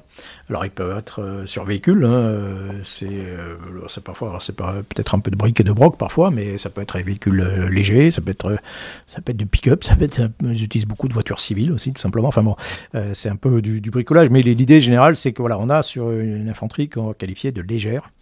et qui, qui, fonctionne bien lorsqu'elle est associée à un terrain difficile. C'est toujours pareil. Hein, et donc souvent, notamment les villes, donc particularité du combat moderne en Europe en particulier, et notamment en Ukraine, c'est que bah, il y a beaucoup de villes. Vous avez 83 villes de plus de 100 000 habitants en, Ukraine, donc euh, mécaniquement, euh, si j'ose dire, euh, vous allez buter dessus, quand vous voulez envahir le pays, vous allez buter sur des villes. Hein, et donc les villes, bah, il faut s'en emparer. Et c'est là que se trouve un peu le problème majeur pour, pour les Russes, c'est que ils ont une armée de route. Euh, il faut imaginer. Pour saisir la plaine, c'est bien. Pour, euh, s'emparer d'une ville, c'est Et en plus, et puis c'est pas une armée très volumineuse, quoi. Et donc il faut imaginer que euh, on est en 1940, la France est attaquée par une armée allemande qui est réduite à ses 10 divisions blindées. Voilà. Et vous avez l'armée russe actuelle qui attaque l'Ukraine. donc vous voyez que c'est pas en termes de volume, euh, alors ça peut être puissant, euh, mais euh, ça, perce bien, mais ça, perce bien, mais ça fait aussi beaucoup ça de flèches. pas forcément et autour. Puis et voilà, et puis dès que, et puis surtout dès qu'on bute sur sur une ville, bah, la ville il faut s'en emparer. Et c'est là qu'intervient l'infanterie pour combattre en ville. C'est un, un, milieu qui est très coupé, très protégé. Enfin, à partir du moment où c'est dense, c'est l'infanterie qui a quand même le premier rôle.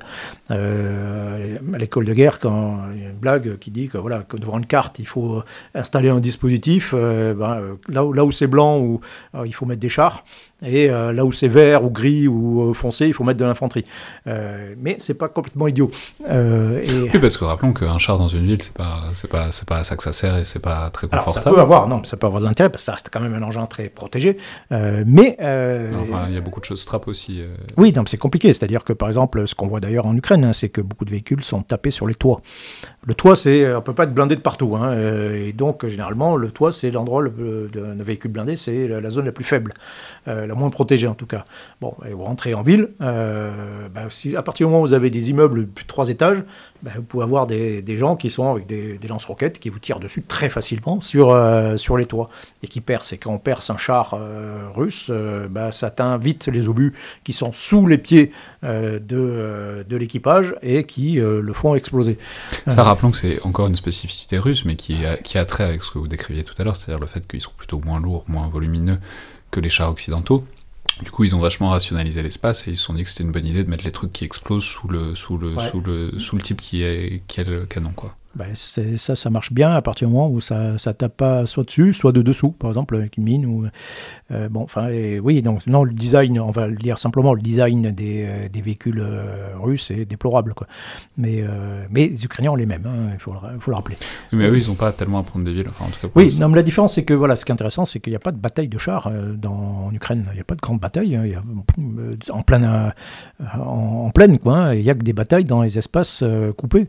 Enfin, les pour le dire autrement, les Ukrainiens n'ont accepté la bataille que dans des espaces fermés, solides, euh, qui tenaient. Quoi. Et pour le reste, ils ont mené de la guérilla sur toutes ces fameuses flèches, et notamment sur euh, la logistique qui était, bah, qui était obligée de s'engouffrer dans, dans, ces flèches qui est devenue vulnérable. Eh bien euh, là, les, Ukrainiens ont, attaqué, ils ont attaqué avec tout, et c'est l'infanterie qui, qui souvent le premier rôle avec bah, notamment tous les équipements qu'on a envoyés, anti-chars, tous les missiles, Javelin, les les, les, roquettes l'eau, plein de trucs très modernes qui tapent qui, qui attaquent en cloche, qui sur le alors on l'avait expliqué dans l'émission sur le char, mais on peut rappeler que c'est des missiles c'est qu'on appelle top attack, c'est-à-dire au lieu de venir taper le nez du char, euh, juste devant le char, ils s'arrêtent, ils font une cloche et ils redescendent. Euh, ils ont été conçus pour taper, voilà, sur des engins qui restent de la génération euh, adaptés en gros au tir de missiles tout, tout droit. Euh, et qui ne sont pas encore. Voilà, mais on a sensiblement le même problème. Hein. Euh, mais, euh, non, et puis par ailleurs, c'est toujours un truc entre le, le, le, glaive et le bouclier. Quoi. ça, ça, ça, ça, s'adapte. Les Russes ont essayé des trucs, des cages de fer pour faire. Exploser les charges creuses avant de toucher le blindage. Ça marche moyennement et ils ont eu tendance à les démonter eux-mêmes parce qu'ils se sont aperçus que ça limitait leur champ de vision. Bon, peu importe. Mais dans tous les cas, le, fait est que les, les chars ont de grandes vulnérabilités y compris et surtout en milieu urbain, ce qui fait qu'il vaut mieux euh, envoyer l'infanterie les chars, encore une fois, les chars, les, euh, les, véhicules blindés d'infanterie aussi, enfin voilà, mais qui ont aussi de l'armement de bord. Euh, etc. Particularité, là aussi, une des faiblesses des chars, c'est que le débattement des, des tubes et pas normalement, ils ne sont pas destinés à taper sur, à tirer sur des. Là, vous faites un geste extrêmement peu radiophonique, mais vous montrez que ça le débattement, ça veut dire que ça monte pas au-delà d'une certaine hauteur, ce qui fait que effectivement, s'il s'agit d'aller taper un objectif pas trop loin en hauteur et qu'il faut mettre de l'angle. Taper haut dans les étages, bah vous pouvez pas pouvez pas avec un char, alors que le fantassin qui est avec un lance-roquette dans cet étage, lui, peut vous taper. Euh, bon, voilà. Donc oui, pour simplifier, euh, ça pose beaucoup de problèmes aux véhicules. On peut les utiliser parce que ça peut, ça a un certain intérêt parfois dans certaines zones parce que justement il y a du blindage et on revient un peu au combat de tranchées hein, d'une certaine façon, hein, l'utilisation des chars pour se protéger. Enfin, donc c'est, mais d'une manière générale, c'est un combat qui est très compliqué en ville, euh, où donc où le défenseur est caché, euh, protégé et caché. Il faut plusieurs centaines d'obus pour tuer un, homme dans une ville. Hein. Euh, euh, si on fait le ratio de combat à Mariupol, par exemple, des centaines de milliers d'obus tués, euh, lancés, et puis le nombre de, combattants qui ont été tués, vous, obtenez ce genre de ratio. Quoi. Euh, mais, Il y a eu des moments où je me suis demandé s'ils n'avaient pas une date de péremption sur les obus pour, pour, pour, pour, vouloir les, vider les stocks à ce point-là. quoi. c'est possible. Hein. Oui, il y a un peu de ça. Hein. Je pense que ça va être d'ailleurs de, plutôt des vieux obus. Ça doit y avoir beaucoup de, problèmes aussi, au passage, de ratés. On le constate d'ailleurs ailleurs, hein, par ailleurs, par les missiles, beaucoup de ratés. Mais pas que, hein, les missiles que euh, nous on envoie aussi, euh, ça fait des années, dizaines d'années qu'on n'en produit plus. Ils viennent des stocks, les Stinger qui ont été envoyés par les Allemands, il y en a beaucoup qui ont été ratés. Enfin bon. Euh, c'est comme ça, les, armes, surtout quand elles vieillissent, elles marchent moins bien. Ben oui, quand on s'en sert pas, voilà, ça marche moins bien.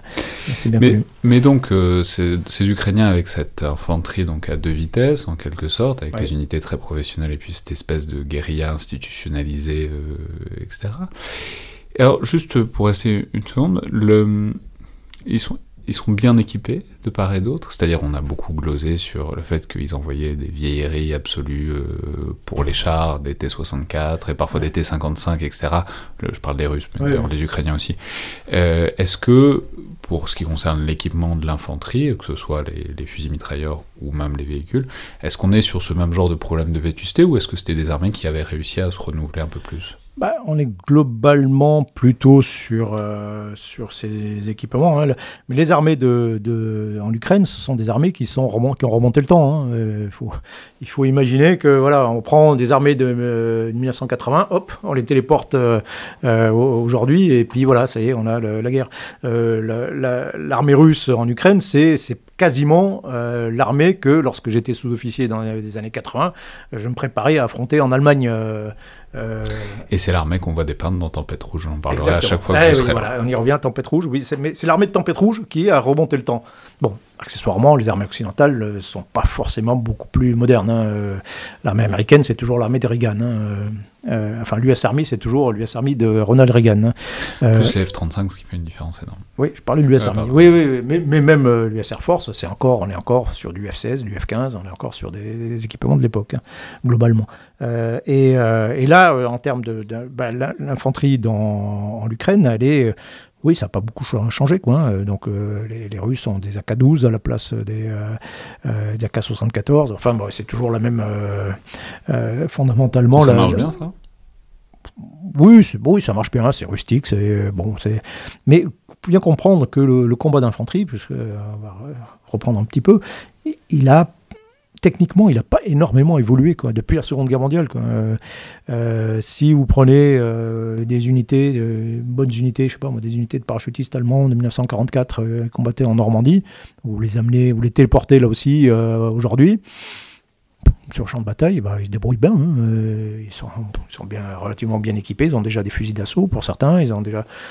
Bon, ça tient la route le seul changement, ça tient un peu dans les communications, dans l'optique de nuit, des choses comme ça. En termes de pur combat d'infanterie, euh, c'est, euh, il n'y a pas eu la même évolution euh, que dans d'autres champs, par exemple.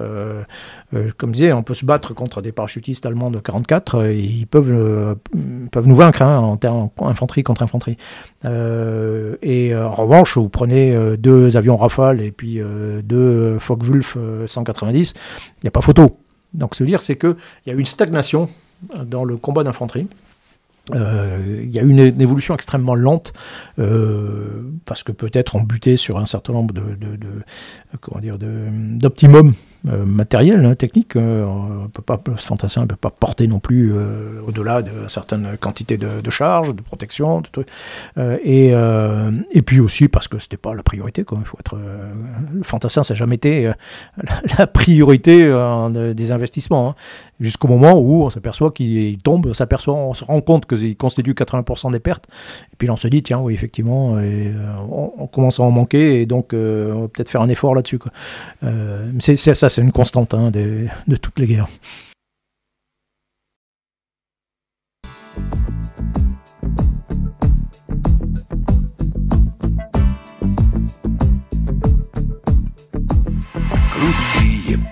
по всей стране Кто связан дружбой с ВДВ Такое братство, надежный щит Никто Россию не победит ВДВ, с неба привет Ультрамариновый на берет Денег с волной и море погон. С неба навеки десант обручен.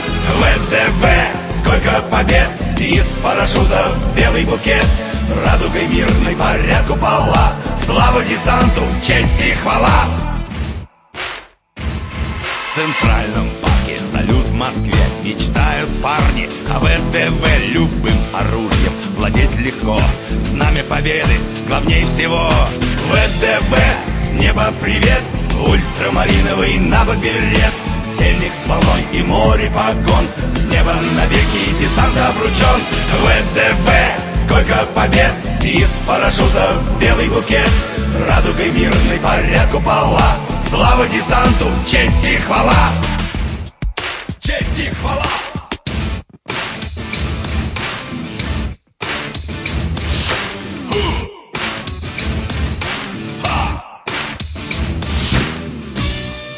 Mais alors justement, euh, comment est-ce que, puisqu'on parle des pertes, euh, puisqu'on parle de la manière dont ça a tourné, comment est-ce que l'épreuve du feu, euh, littéralement, a moins infléchi la perception qu'on en avait, c'est-à-dire c'est des armées qui avaient une réputation, et on peut dire que la, réputation de l'armée ukrainienne n'était pas hyper brillante euh, à l'issue de 2014-2015. La réputation euh, russe l'était un peu plus, parce qu'ils avaient eu des engagements, mais d'ailleurs on peut en parler. quoi. C'est-à-dire, quelle image on avait euh, de ces armées de terre, de ces infanteries, dans leur savoir-faire, dans leur expérience, dans leur équipement, dans leur capacité opérative, quoi, et euh, comment est-ce que bon, les premiers temps de la guerre, euh, dans lesquels on est encore, euh, ont révélé des choses par rapport à ça? Ben, ce, qui était, ce qui est intéressant, c'est dans cette guerre de 2014-2015, effectivement, l'armée ukrainienne s'est avérée être un peu une armée Potemkin. Hein, une armée un peu, creuse, hein. euh, mais bon, avec quand même quelques unités. Il y a eu une, sous-armée qui s'est créée à partir de cette, euh, un peu de ce cadavre. Enfin, il y a eu, et, puis il y a eu une, euh, c'est un élément important. On parlait d'autres unités d'infanterie, ces unités d'infanterie irrégulières, c'est-à-dire que là aussi il y a une formation de plein de milices plein de bataillons de volontaires. Ça, c'est un phénomène nouveau. Alors, militairement, pas forcément, mais euh, sociologiquement, c'est intéressant. C'est-à-dire que vous avez des, bataillons qui sont créés, des, des, euh, oligarques qui ont créé euh, leur propre régiment. il y a eu des régiments formés sur Facebook, enfin des bataillons formés sur Facebook, financés par crowdfunding, etc. Puis vous avez des partis politiques qui ont créé leur milice, dont le régiment Azov, etc. On en parle, enfin, je faut en parler, mais on parle tellement du régiment Azov, est-ce que c'est des nazis, est-ce que c'est pas des nazis, etc., que ça, ça, ça obère totalement le fait que c'est un phénomène sociologique très généralisé. Azov était euh, apparemment un, régiment qui était très bien équipé, plutôt qu'il y avait un vrai savoir-faire au-delà du fait qu'il y avait des nazis dedans, il n'y a aucun doute euh, là-dessus, mais euh, au-delà de Azov, c'est Azov est le premier, mais vraiment pas non, mais Il y en a plein d'autres. Il, y en a plein d'autres. C'est-à-dire, un truc qui m'avait frappé, c'était le premier jour de la guerre, vous avez l'ex-président Poroshenko, qui apparaît à l'écran en disant voilà, moi, ok, moi je vais, je vais me battre. Et il est entouré de sa propre milice. Donc le premier truc qu'il a fait, il a créé sa propre armée privée. C'est quand même l'ancien président, quoi. C'était le euh, représentant des. Mais donc c'est quelque chose qui est toléré ce, voilà, en Ukraine, mais c'est valable aussi du côté des séparatistes qui ont des bataillons, Somalie, enfin il y a plein d'unités comme ça, irrégulières, euh, qui sont euh, intégrées un peu, qui sont un peu comme des unités de corsaires, un peu, qui sont intégrées dans, en parallèle de l'armée régulière. Bon, voilà, mais que, alors pour en dire quelques mots simplement, c'est que euh, au, départ, oui, il y a, y a, des noyaux, euh, souvent des noyaux politiques qui constituent un cadre et euh, qui sont rejoints en réalité par plein de gens qui n'ont pas forcément de comment dire, qui sont, on va dire simplement, qui sont patriotes, qui ont envie de se battre, qui se méfient on oublie ça en France, qui se méfient un peu de l'État, de, de l'administration, de l'État, euh, etc., qui est un peu euh, de sa corruption, etc., qui se disent, tiens, là, je vais... un peu corrompu, l'État ukrainien est très, très, très corrompu. Ah, donc complètement, il... Plus, encore plus corrompu que l'État russe, euh, ce qui est dire. mais, donc voilà, donc ce que je veux dire, c'est qu'il y a des gens, des citoyens, des volontaires, qui disent, bah, ok, mais moi, je préfère aller rejoindre cette unité, les mecs se battent, j'y vais tout de suite, je passe pas par un processus administratif, machin, ok, là, bah, je suis intégré tout de suite dans le, dans le dispositif, visiblement... Pas bien ce que ça... Enfin, ça a les, défauts, les défauts de ses qualités évidemment, mais un jeune de 18-20 ans qui veut se battre, défendre sa patrie, euh, euh, soit que la guerre soit déclarée, soit qui se pense que la guerre va arriver, bah, il y a un truc de, ouais, il passe pas les sélections, il passe pas l'intégration, il passe pas l'embrigadement. C'est souvent aussi simple que ça, quoi. voilà, il a une arme, on lui fait tirer sur des trucs, et c'est probablement un peu plus exaltant que les processus des armées régulières. Exactement. Et euh, donc oui, il y a beaucoup de gens qui viennent, et puis je dis, tiens, ouais, bah, ces mecs-là, ils se battent plutôt pas mal, c'est plutôt prestigieux, ok, je les rejoins, quoi. Euh, ce qui dilue souvent, d'ailleurs, complètement le contenu politique euh, initial euh, qu'il peut y avoir. Donc vous avez plein d'unités, hein. vous avez l'unité Kraken, vous avez l'unité le Duc, vous avez plein, enfin, plein, plein d'unités comme ça. Non, autrement plus cool d'ailleurs que beaucoup d'unités régulières. Mais non, mais du coup, la question c'est aussi comment ils s'équipent. oui, alors là aussi, c'est alors c'est un peu du bricolage aussi. Hein. Mais ce qui est intéressant, dans, dans notamment en particulier dans l'armée ukrainienne, c'est que justement, vous avez beaucoup de, gens qui arrivent, qui se et parmi ces unités corsaires, vous avez des, par exemple, pas forcément des unités d'infanterie, hein, mais vous avez des gens qui disent, bah nous, on va, on va former une unité de reconnaissance par drone. Donc ils récupèrent des drones civils, hein, du commerce qu'ils achètent, euh, qui bricolent, et avec ça ils font euh, une petite unité de, reconnaissance. Euh, et voilà, donc c'est... c'est voilà, ce qui est intéressant, c'est ça, c'est cette arrivée de plein de volontaires civils qui s'intègrent dans les différentes structures et qui apportent des choses. Et ça, on, mesure bien que ça marche sur le deuxième modèle ukrainien que vous avez décrit, des, voilà, des bataillons euh, euh, irréguliers, etc., c'est pas eux qui vont se mettre à avoir des véhicules blindés, du gros équipement, d'infanterie mécanisée. Mais dans cette espèce de, de gradient de guérilla, ils s'intègrent assez bien. Mais oui, non, ce, qui est, intéressant, c'est que tout ça est bien intégré, effectivement, de, compris par les structures de, l'armée régulière, simplement en termes de, renseignement. L'armée ukrainienne doit être l'armée la plus numérisée au monde euh, actuellement. Donc ça, c'était un rêve qu'on avait dans, les armées occidentales. Euh, donc imaginez des gros systèmes avec... Euh, voilà, mais, voilà, quand vous avez plein de gens qui arrivent avec des smartphones, qui arrivent avec des, drones civils, voilà, et grâce à une liaison, merci Elon Musk, grâce à une liaison Internet qui est toujours maintenue, eh ben, vous avez, euh, d'un coup, vous avez une armée qui, qui a beaucoup de renseignements, elle combat chez elle, connaît le terrain, et, donc vous avez une supériorité de renseignements qui est considérable euh, vis-à-vis, euh, sont opératifs. On voit les grandes colonnes, on voit où sont les, Russes, et puis au niveau tactique, on voit arriver les véhicules, on sait où ils sont, on peut les et c'est, une raison pour laquelle l'immense majorité des combats sont à l'initiative des Ukrainiens au moins dans, cette première phase euh, de la guerre, la phase mobile.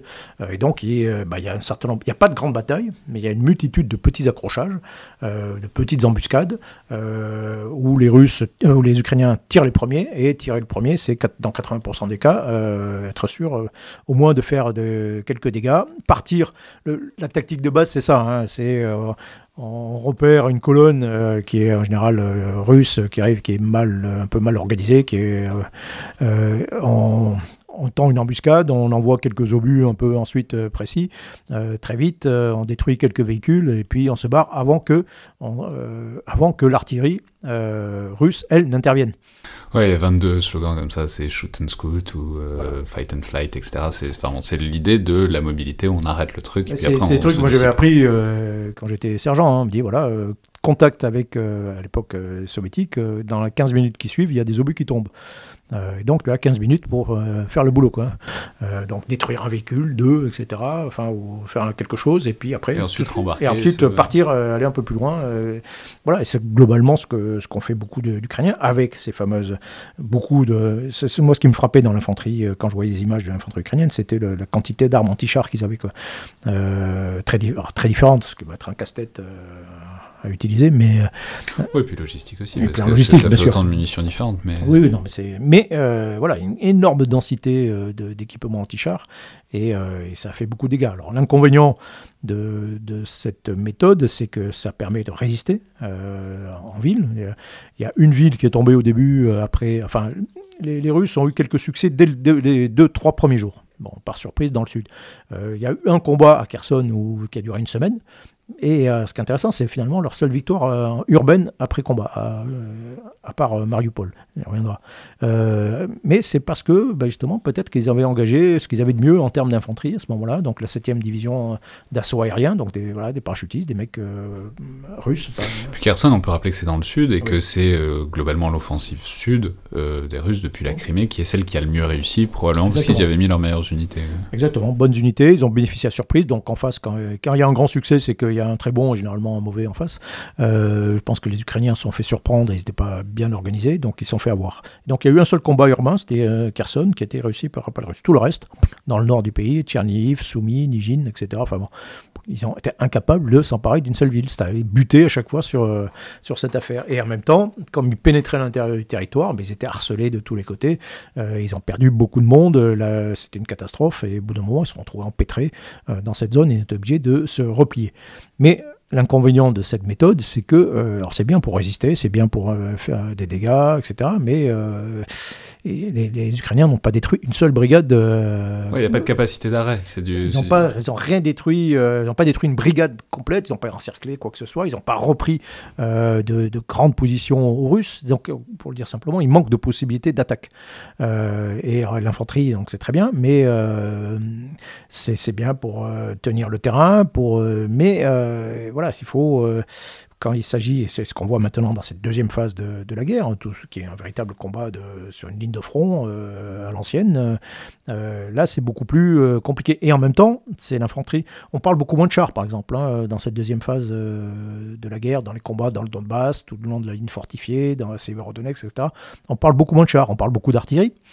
Euh, les, gens commencent à connaître le nom de certaines pièces d'artillerie, les, Césars en particulier. Maintenant, on commence à parler de lance-roquettes multiples, les IMARS, euh, des canons américains, euh, les, XM 177, pardon, etc. Ça, tient, d'un seul coup, le public apprend le nom de, de pièces d'artillerie. mais c'est, non mais c'est génial comme Je, trouve ça fascinant la manière dont le, public, sa culture, a des trucs qui étaient apparemment hyper... Mais je veux dire, il y a juste trois mois où on parlait de ça à n'importe qui, on, enfin, on se faisait regarder comme un comme quelqu'un de légèrement euh, détraqué quoi. Enfin, c'est, non mais il y a un, il y a une fanamilitarisation de la société euh, qui est non mais c'est bien, c'est en même temps un peu inquiétant parce qu'il n'y a pas de raison non plus de fétichiser des gros canons. Enfin, mm. on n'a pas envie de s'en servir, donc c'est voilà. Mais c'est très étonnant ce phénomène. Quoi. Euh, oui, oui, mais en même temps, voilà, c'est un symptôme de ce qui se passe quand même un peu sur, euh, sur le terrain, quoi, des évolutions militaires sur, euh, sur le terrain. Et donc, on retrouve des combats. alors, évidemment, ça fait penser à, la bascule de la guerre de mouvement en 1914 à la guerre de, position tout de suite après, ou, c'est moins connu, mais la guerre de Corée, par exemple, une phase comme ça extrêmement subite où on change complètement de, de mode de, guerre. Et dans ce mode de guerre euh, de position, euh, bah, c'est oui, c'est le couple artillerie-infanterie qui reprend, euh, qui reprend le, premier rôle. il est significatif que, et, donc avec les faiblesses de, part et d'autre, hein, il est significatif que les Russes Maintenant, qu'est-ce qu'ils font? Très classiquement, d'abord, ils ont démonté les groupes, euh, les groupements tactiques trop lourds. Euh, donc, ils ont regroupé des grosses masses d'artillerie qui vont faire des, grosses concentrations de feu. Et après, ils ont regroupé tout ce qu'ils ont de bon comme infanterie euh, les VDV, donc les parachutistes, l'infanterie navale, l'infanterie marine, les Wagner, les mercenaires, éventuellement des Tchétchènes. et c'est avec ça qu'ils montent des assauts qu'ils attaquent. on notera d'ailleurs qu'il n'y en a aucun qui fait partie de ces unités, fait partie de l'armée de terre. Hein. Euh, et qui est un peu disqualifié sur, euh, sur, euh, sur ce coup. Et c'est avec ces, ces gens-là qui se concentrent sur certains points autour de Severodonetsk, notamment, de la ville de Popasna, qui est un vrai succès pour, pour les Russes, etc. Mais voilà, c'est cette idée voilà, de, l'infanterie d'assaut euh, qui revient face à une infanterie qui défend, euh, une infanterie de, position qui défend, et le tout euh, couplé avec essentiellement avec de l'artillerie. Alors justement, comment est-ce qu'on caractériserait les, atouts, enfin les avantages comparatifs de la Russie? Est-ce que c'est encore bon, bah, la masse de feu, la masse d'équipement, la masse aussi d'hommes comparée à l'Ukraine, même si bon, c'est différent, les, les capacités de mobilisation sont différentes, mais voilà Qu'est-ce qui fait On a compris que les Ukrainiens, c'était le tissu, le maillage, la capacité à mailler le terrain, etc. Les Russes, du point de vue de l'infanterie, sur quoi est-ce qu'ils s'appuient? Alors le, problème qu'il y a de part et d'autre, hein, c'est que euh, en réalité, on peut, on peut difficilement manœuvrer à grande échelle euh, sous, euh, sous le feu, un feu qui est un peu différent.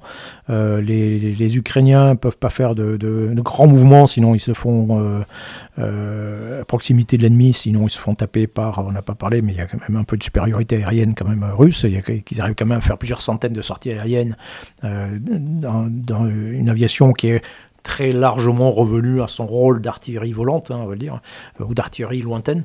Euh, et donc bouger sous, euh, sous cette, ce, ciel qui est euh, tenu par, le, par les Russes et sous les obus euh, russes, lance-roquettes multiples, ça tape jusqu'à 90 km, etc. Enfin, c'est compliqué de manœuvrer là-dessous.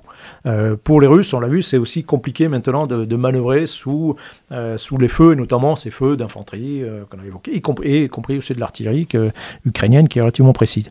Donc on manœuvre de manière beaucoup plus discrète de, de part et d'autre. Les Russes, et de manière beaucoup plus limitée, avec des objectifs très limités.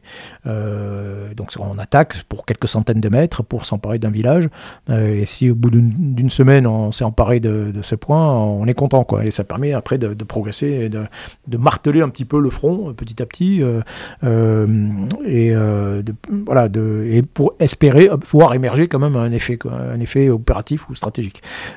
c'est au début de la guerre, on parlait de, grandes villes, hein, on parlait de Kharkiv, de, Kiev, des batailles de. Maintenant, on parle de, batailles de villages. Hein, et donc, c'est une réduction considérable des, des, des opérations réduction considérable des, attaques. Dans ce contexte-là, ben oui, l'atout principal de la Russie, c'est sa masse d'artillerie. Euh, ils ont peut-être 2400 pièces d'artillerie, euh, ce qui est colossal. Euh, donc, ils ont une capacité d'envoyer plusieurs centaines de milliers d'obus chaque jour. Donc c'est peut-être c'est l'équivalent d'une arme nucléaire tactique chaque jour qui peut être larguée sur n'importe quelle position ukrainienne. Bon, ouais, mais... non, mais en, non, mais en, termes de puissance, de, en termes de kilotonnes, c'est, en termes de puissance explosive, oui, ça revient, ça revient à ça quoi. et après, derrière l'interrogation qu'on a, c'est comment ils arrivent. Moi, ce que j'ai, c'est comment ils arrivent à alimenter logistiquement ça. Moi, je, reviens à ce que disais sur la, la guerre en Allemagne. nous, notre ennemi, c'était le groupe de forces soviétiques en Allemagne, euh, voilà, qui correspond, qui ressemble beaucoup à l'armée russe en Ukraine, hein, en volume, équipement, etc. Mais euh, à l'époque, on, se, imaginait faire tempête rouge, on n'imaginait pas une seule seconde euh, que ça puisse durer trois mois. Ça nous paraissait inconcevable. Euh, d'ailleurs, on n'aurait pas eu les moyens d'alimenter la guerre pendant trois mois, enfin, je, pense. Euh, et là, c'est une des surprises de cette guerre, c'est ça, c'est que c'est un combat d'une très haute intensité qui dure aussi longtemps et qu'une grosse inconnue, c'est comment des deux côtés on peut arriver à, alimenter simplement logistiquement cet effort colossal.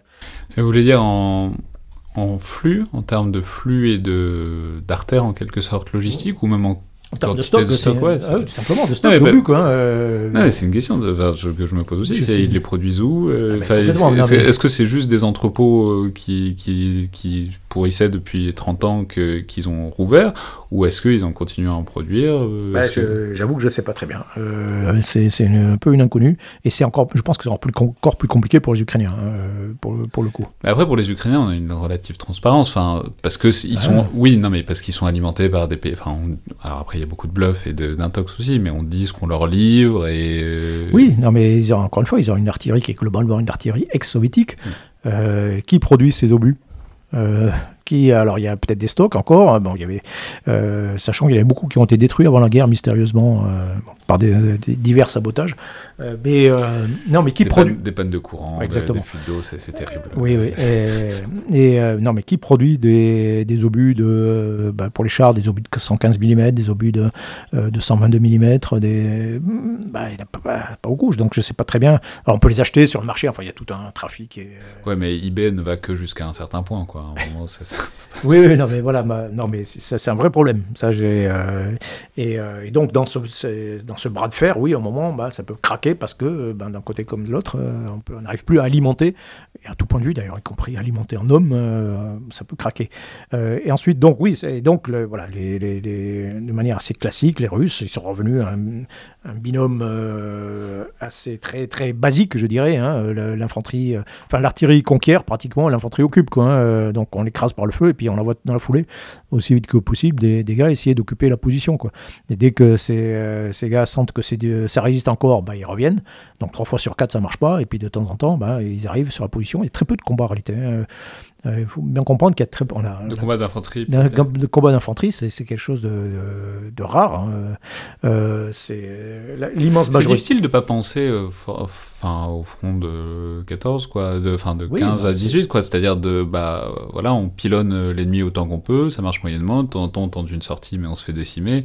Donc euh, on a tendance à essayer de rester et d'attendre euh, bah, ce qu'on demande aux, gens de part et d'autre c'est un courage qui est plutôt un courage stoïcien quoi hein, on demande de résister euh, au feu en particulier. Les deux tiers des pertes au moins ce sont le fait de, l'artillerie simplement. Et plus qu'un courage homérique où on dit voilà tu vas monter l'assaut et puis tu vas te taper au corps à corps euh, ça, c'est, en réalité, c'est très rare. Hein. Euh, c'est rarissime. c'est du combat d'aveugle. Hein. Euh, il y a beaucoup, on, on écoute beaucoup. Euh, effectivement, les sons, on calcule d'où ça vient, etc. Euh, mais en fait, on voit pas grand-chose, quoi, et on voit pas beaucoup l'ennemi euh, dans ce type de combat. Donc, c'est très intéressant, très beau de réintroduire les, sens et le fait que. Il y a une inversion complète de la normalité dans ce sens. C'est plus le quand vous êtes terré, vous êtes planqué comme ça, ben, et que même ceux qui attaquent tentent de se planquer au maximum, ben, vous voyez pas grand-chose, quoi. Hein, et, la Première Guerre mondiale, il y a des, des soldats qui, qui disaient ben, moi, j'ai vu l'ennemi au bout de deux ans. J'ai vu un ennemi vraiment devant moi euh, au bout de deux ans. Quoi. on et euh, donc on se combat à distance comme ça. Et puis euh, ce qui se passe concrètement, c'est que quand la, préparation d'artillerie est trop, trop importante, ben, soit on est, on est cassé généralement, soit on se replie. Et puis on n'a plus la capacité de, de, résister. Et puis voilà, et on voit l'ennemi qui approche. Et puis on, voilà, on se replie parce qu'on se dit que ça, ça c'est pas possible. soit on a la capacité de résister, et puis on commence à ouvrir le feu sur cet ennemi qui lui voit que bah, ça va être compliqué et qui, et qui à son tour se replie. Quoi. Et là, c'est la phase dans laquelle on est. la première phase était très différente. Il y avait beaucoup plus de pertes parce que c'était euh, voilà, ils, essayaient leur chevaucher vers, euh, vers Kiev et, Kharkiv. Il y avait beaucoup de pertes de véhicules. Hmm. on est un peu dans notre contexte. Quand non, mais donc c'était une époque où les véhicules servaient beaucoup plus. Là, ah, bien sûr, c'est une guerre de, on appelle ça une guerre de mouvement, euh, une guerre de manœuvre euh, sur route. Euh, bon, mais maintenant on a complètement basculé dans, autre chose. Bah, notamment, bah, justement, une guerre qu'on pourrait appeler une guerre d'attrition, donc avec ce que vous décriviez il y a, il y a cinq minutes, c'est-à-dire de qui va qui va être à sec, qui va être à sec en premier, quoi. de ce point de vue-là, dans ce contexte-là, et donc un usage de l'infanterie mais limité, beaucoup d'artillerie, peu de chars. Qu'est-ce que le soutien occidental fait ou ne fait pas euh, bah, C'est-à-dire, non, vous disiez, on les a formés, les, armées occidentales ont aidé à la formation, à la structure, etc. Mais euh, dans quelle mesure est-ce que ça peut amener une différence, un surplus d'efficacité? Ah, ah c'est euh, comment dire, c'est fondamental. Au passage, effectivement, il y a eu un peu, il y a eu un travail d'aide en amont, par, essentiellement par les pays anglo-saxons, euh, États-Unis en premier lieu. Au passage, on peut se dire, tiens, si si, euh, si euh, les Ukrainiens avaient disposé dès le départ de tout ce qu'on leur a envoyé par la suite, ou simplement les matériels légers qu'on leur a envoyé, tous les, missiles, les javelines, les, les Stinger. Si on les a vus dès le départ, bah, peut-être que les choses se seraient voilà, peut-être mieux passées, encore mieux en tout cas pour, pour eux, au moins, moins mal. Bon, passons. Mais, et là, ben, en fait, qu'est-ce qui se passe concrètement? On envoie ce qu'on a sur étagère. Quoi. donc on dit, bah, qu'est-ce qu'on fait? C'est comme ça que se définit la stratégie. Il faut faire quelque chose. Qu'est-ce qu'on fait? Bon, euh, ben, on peut faire euh, ouais, sanctions économiques, donc ça on peut. Et après, il faut aider, euh, il faut aider l'Ukraine. Donc, ça... On a des Césars qui traînent quelque part. Oui, non, mais qu'est-ce qu'on a en stock? Qu'est-ce qu'on a sur étagère ben, voilà, non, mais même avant même d'arriver au César, parce qu'il y a eu la question, savoir, oui, euh, les fameuses armes défensives, offensives, machin, enfin voilà, enfin, qu'est-ce qu'on peut faire sans trop énerver les Russes, euh, sans provoquer d'escalade euh, gênante. bon, et donc on a, on commencé par du petit, puis on a commencé par ensuite on a envoyé de plus en plus lourd. Bon, on aurait pu envoyer du lourd en emblée, hein, rétrospectivement, mais passons. non, mais surtout, c'est qu'est-ce qu'on a en stock? Et là, on s'aperçoit que ben, pas grand-chose en stock, hein, donc on envoie ben, ce qu'on a. Mais comme on a, réduit nous-mêmes nos, stocks, nos, flux au strict minimum, pour faire des économies, euh, ben, pas grand-chose. quoi. Hein. Euh, donc euh, voilà, on, a, voit ce qu'on a, puis après on commence à envoyer un peu, on commence à attaquer un peu sur notre propre substance. bon, mais là aussi, la substance, elle est, faible. donc on, peut arriver à moins, voilà, de, puis derrière, ça c'est la première phase. Et puis deuxième phase, c'est il faut derrière qu'il y ait euh, une industrie tout simplement hein, qui, euh, bah, qui remette en place des chaînes de fabrication, euh, qui, qui alimente à nouveau. La plupart du matériel que l'on fournit aux Ukrainiens, ils ne sont plus produits depuis longtemps parfois. Euh, et donc ça, on est en but. Il peut y avoir à court terme, il peut y avoir un vrai problème de livraison d'équipement. Alors il y a ces, équipements, puis après il y a des trucs très simples, hein. envoyer des camions, euh, ça peut être très utile. On parlait de logistique, euh, bah, c'est essentiel pour eux. Envoyer tout ce qu'on a récupéré, acheté un peu sur le marché de l'occasion, tout ce qui ressemble à du matériel soviétique, ou surtout des munitions soviétiques, bah, c'est essentiel. Le carburant, c'est fondamental. des choses aussi simples que ça qui permettent de, enfin aussi simples, mais qui sont difficiles difficile à faire, euh, malgré tout, à faire parvenir en première ligne, qui permettent d'alimenter au moins euh, cette, euh, cette, l'effort de guerre ukrainien. Et puis, après, à plus long terme, ben, peut-être, oui, qu'on peut imaginer, comme il y a.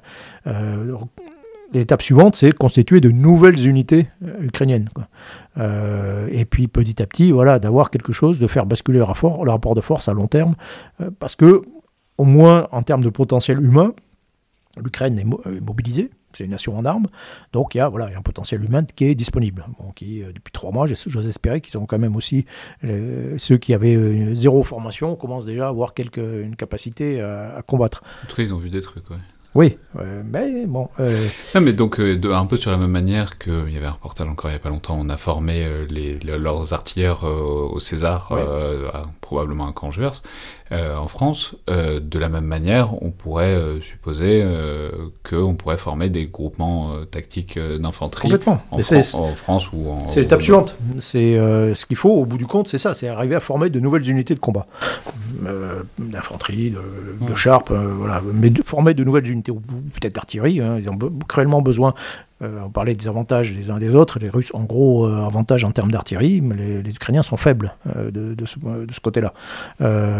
et donc, on peut, peut leur apporter quelque chose de ce point de vue, mais ça demande du temps. Ça demande du temps. Et puis, et puis en fait, ce qui, les, on revient un peu à ce qu'on disait sur les cadres, sur les sous-officiers, etc. Ce qui demande du temps, c'est de former un encadrement surtout d'avoir des officiers qui soient capables de, bah de qui maîtrisent, maîtrisent l'art, leur art, des, des, sous-officiers, etc. Et puis on peut pas apprendre 20 ans de métier en 3 mois. Quoi, et voilà, donc ça c'est quand vous avez des armées qui sont créées euh, un peu de rien, un peu comme l'armée américaine pendant la Seconde Guerre mondiale, euh, ce qui est, en, l'occurrence un modèle en termes de, de création d'armées, hein, euh, ex nihilo. Quoi, hein, bon, ben voilà, mais donc c'est tout un travail spécifique de formation de, de cadres. Après, bon, ça c'est le, le, le, le, cœur du problème.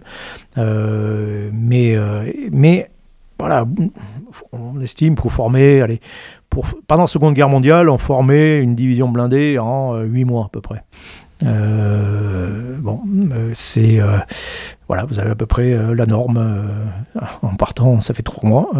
donc, en, admettant qu'on. Si on s'était mis dès le premier jour, rendez-vous dans cinq mois. Ben oui, non, mais bien sûr. Mais euh, voilà, et ça, plus, bah, il faut les équipements, il faut une industrie qui alimente. Actuellement, bah, il y a un peu, un peu le sentiment qu'il y a que les Américains qui sont un peu sur, sur cette notion de capacité à aider matériellement sur la longue durée et en quantité suffisante euh, pour faire changer les choses. Ou alors, il faut que nous, on se, on, se mette en ordre de bataille complètement et qu'on change complètement notre modèle, notamment notre modèle euh, industriel. Hein. Euh, donc, ça demande des, changements profonds. Mais voilà, à long terme, à court terme, c'est il faut tenir et c'est pas pas évident. Avec il y aura des ruptures de charge en termes d'équipement certainement. Et à long terme, eh ben, euh, si rien ne change par ailleurs, eh ben, oui, on verra se constituer.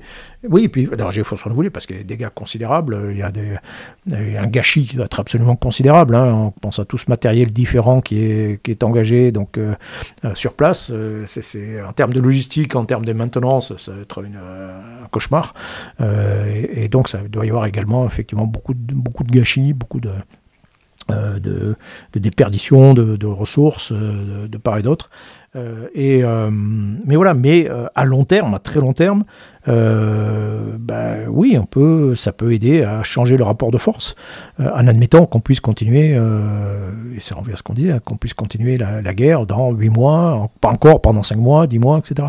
Très difficile à dire. Hein, chaque fois qu'on a essayé de, prévoir les durées des guerres, on s'est toujours planté. Hein, on s'aperçoit qu'il y a finalement des ressources qu'on n'imagine pas forcément, qui est un peu alors, les combats peuvent éventuellement ralentir. Euh, après tout, le combat parler de 1914-1915, à un moment, on a été obligé de ralentir les combats parce qu'il n'y avait plus d'obus de, en France, il n'y avait plus d'obus de 75, par exemple. Euh, donc, euh, tu es obligé de, ralentir les, opérations.